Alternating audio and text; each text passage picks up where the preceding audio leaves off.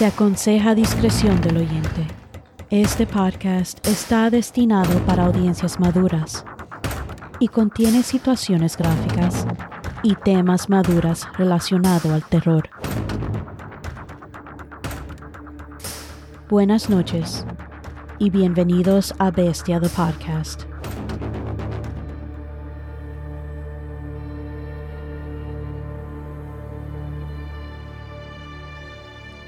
El episodio de esta noche es titulado Eso es todo. Voy a ser breve. Si quieres creer esta historia, hazlo. Y si no, no te voy a juzgar. Esta es la historia de un chico normal. En este caso yo. Mi nombre es él. Tengo 17 años y un relato que, a pesar de ser tan increíble, ocurrió. Yo era como todo chico de 17 años. Me gustaba salir, hablar con mis amigos y les tenía mucho cariño a mis padres y a mi hermano mayor, al que admiraba mucho. Todo iba perfecto en mi vida y no podría cambiar nada más. Hasta que un 25 de noviembre Iba camino a mi hogar. Ya que habían acabado las clases, tenía muchas ganas de llegar para probar unos videojuegos que me habían recomendado unos amigos. Tomé un atajo hacia mi casa, el que siempre cojo, para llegar más rápido. Tenía muchas ganas de probar esos juegos. En una de esas paredes vi una sombra de muy extraña forma, como si fuera un gigante y como todo joven, soy muy curioso y simplemente me acerqué. Al acercarme pude notar una figura de ojos tan rojos como las llamas del infierno. Tenía dientes más grandes que un animal y tenía manos del tamaño de su cara. Puedo describir todo su cuerpo como una sombra de oscuridad.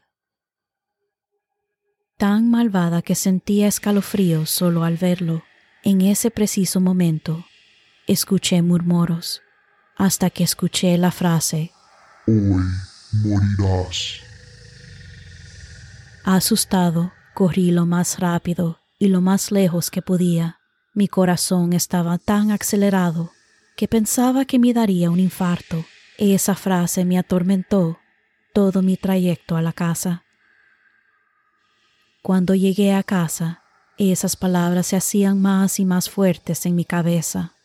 Llegué a un punto en el que me enloquecí y no podía aclararme. Esa figura era tan espeluznante.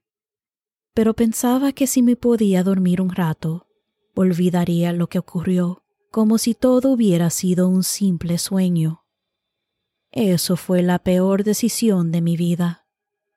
Cuando había despertado, estaba en una habitación sin nada más que rayones en las paredes, con mensajes de muerte y huesos putrificados por toda la habitación.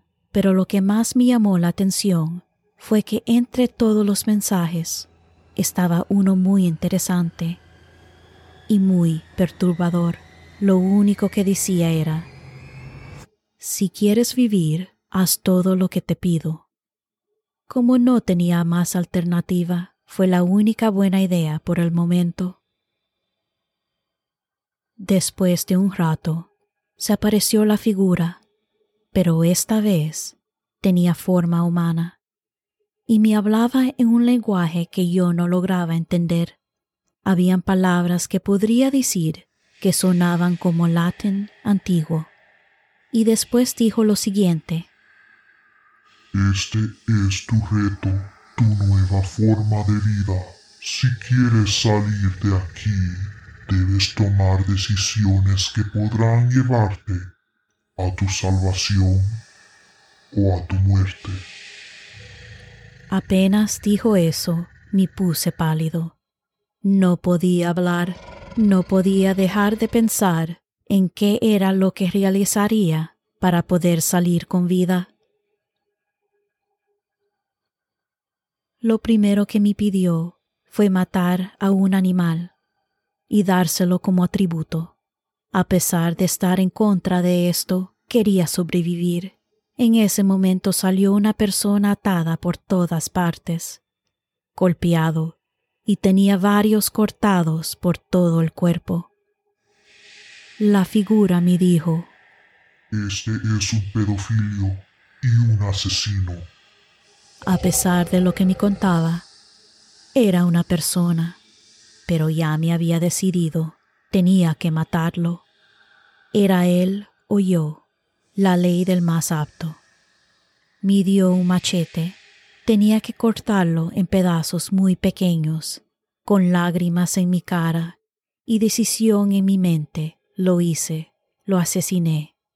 Nunca había matado a un ser vivo en mi vida. Me sentí poderoso, pero a la vez débil. Se sintió complacido con su tributo y me dijo con simpleza, Buen trabajo. Ni se molestó en mirarme. Pasaron tres días y se volvió a aparecer. Me dijo, Esta es la fase 2 de las tres que tendrás que realizar. La siguiente víctima es una mujer que fue infiel a su marido con más de 20 personas, hasta con los hermanos de su marido, y él nunca se enteró. Vi a la mujer amordazada y ya tenía varios cortes muy graves. Podría morir ella sola sin que yo le tocara.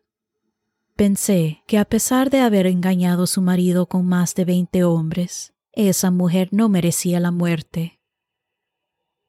Pensé en ese momento en mi madre. ¿Cómo estaría ella en este momento? ¿Qué me diría? Pero soy débil. No quería morir, así que hice lo que me pidió. Libera a los perros, tienen mucha hambre. Me asquearon las palabras de ese monstruo, pero no tenía más alternativas. Mientras liberaba a los perros, empecé a vomitar como nunca. Vi cómo se la comían a la vez. Sus restos en todas partes, sangre salpicando en las paredes de la habitación, fue la imagen más traumática de mi vida. Su periodo de putrificación fue tan inmediato que los gusanos salían de sus ojos, otros de su boca y de cualquiera otra parte de su cuerpo que podría estar descubierta. Los siguientes días no podía dormir. Aquí es donde la historia se pone más sinestre. Estaba feliz y decidido de que al fin saldría de este infierno viviente. Apareció como siempre el monstruo en el mismo lugar con las instrucciones me dijo Esta es la fase 3. ¿Seguro que estás feliz? Diciéndote a ti mismo que ya saldrás de aquí. Pero esta, esta es la prueba final. Es donde se decide si tú vivirás o morirás ardiendo en el infierno. Lo siguiente que apareció fue un campo de batalla, algo muy mirivo y extraño. Habían espectadores que parecía que no tuvieran vida propia, eran como zombies, no tenían ojos y sus extremidades se caían, todo se decidía aquí. Este era el final. Pero algo me perturbó bastante cuando vi a alguien muy parecido a mi hermano mayor, pero no pensaba que fuera él hasta que lo vi más de cerca. Era él, mi hermano. No sabía por qué estaba aquí, pero lo que más me perturbó de esta imagen fue su cara de rabia, como si quisiera matarme. Además de las lágrimas que caían de sus ojos, de repente cayeron dos armas del cielo, una para él y otra para mí. El monstruo pretendía que peleáramos entre los dos, pero yo no quería pelear con él. Era mi hermano. Lo admiraba muchísimo. Era mi héroe. Él gritó, ¿Por qué lo hiciste? Yo estaba perplejo, no sé de qué hablaba, hasta que supuse que era la muerte de las dos personas. Pero sabía que todo estaba bien, ya que era para salir de allí, hasta que él dijo, Al menos sabes a quién asesinaste. Esos eran nuestros padres. Sentí un vacío que me comía por dentro. Mi padre un violador y mi madre una zorra.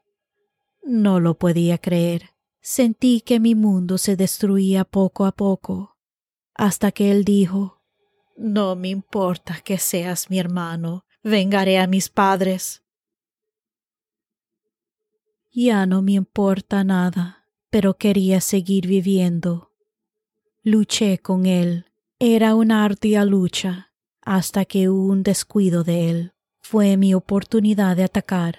Lo maté. Le corté la cabeza y los brazos. Me sentí como la misma mierda. Todo había acabado, y el monstruo a parecer disfrutaba el espectáculo, y dijo ¿Eso es todo?